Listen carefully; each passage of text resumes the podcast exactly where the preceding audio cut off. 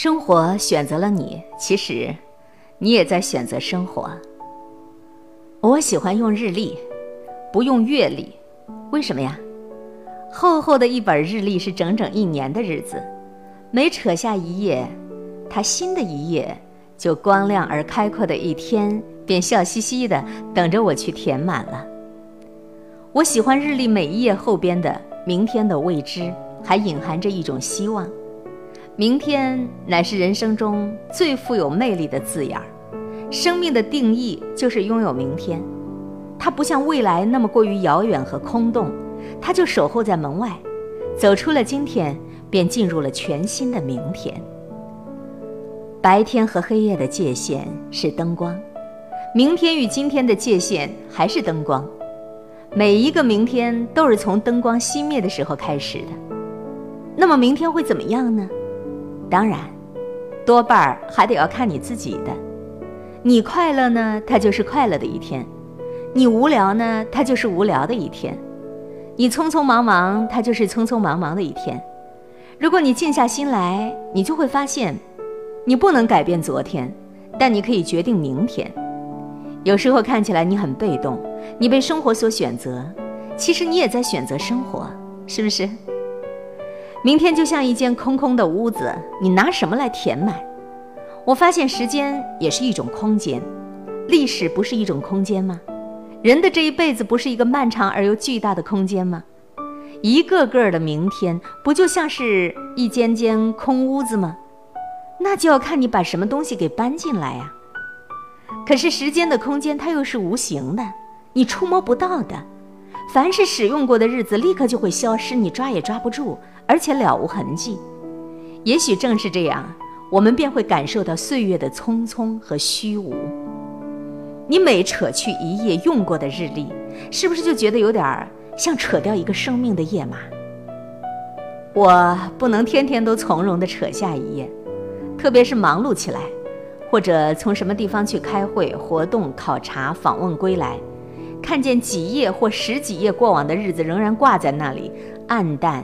沉寂和没用，被时间掀过的日历好像是废纸。可是当我把这一叠用过的日子扯下来，往往不忍丢落，而把它们塞在书架的缝隙或夹在画册中间，就像从地上捡起来的落叶。它们是我生命的落叶呀！别忘了，我们的每一天都曾经生活在这一页一页的日历上。日历。无形的记载，改变我的和被我改变的。我记得一九七六年唐山大地震那一天，我住在长沙路思治里十二号那个顶层上的亭子间儿，被彻底摇散震毁了。我们一家三口像老鼠那样找一个洞爬了出来。当我的双腿血淋淋地站在洞外，那感觉真像是从死神的指缝里侥幸地逃脱出来。转过两天，我向朋友借了一架方形铁盒子般的海鸥牌的相机，爬上我那一座狼咬、狗啃废墟一般的破楼，钻进我的房间。实际上已经没有屋顶子了。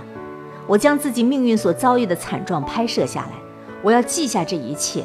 我清楚的知道，这是我个人独有的经历。这时候，我突然发现一堵残墙上居然还挂着日历，那蒙满了灰尘的日历的日子，正是地震的那一天，一九七六年七月二十八日，星期三，丙辰年七月初二。我伸手把它小心地扯下来。如今，它和我当时拍下的照片儿，已经成了我个人生命历史。刻骨铭心的珍藏了。从此，我懂得了日历的意义。它原是我们生命忠实的记录。从隐形写作的含义来讲，日历就是一本日记。它无形地记载我每一天遭遇的、面临的、经受的，以及我本人应对于所作所为，还有改变我的和被我改变的。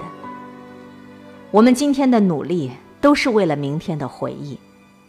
其实人生大部分的日子都是重复的，重复的工作和重复的人际关系，重复的事物和相同的事物都很难被记忆。所以我们的日历大多数的页码都是暗淡无光，过后想起来好像是空洞无物。然而，人不能只是被动的被记忆，我们还要用行为去创造记忆。我们要用情感、忠诚、爱心、责任感以及创造性的劳动去书写每一天的日历，把这一天深深地嵌入记忆里。我们不是有能力使自己的人生丰富、充实以及具有深度和分量吗？所以，我写过，生活就是创造每一天。我还在一次艺术家的聚会中说，我们今天为之努力的，都是为了明天的回忆。正像是保存葡萄最好的方式是把葡萄变为酒，保存岁月最好的方式是致力把岁月变为永存的诗篇。或者是画卷。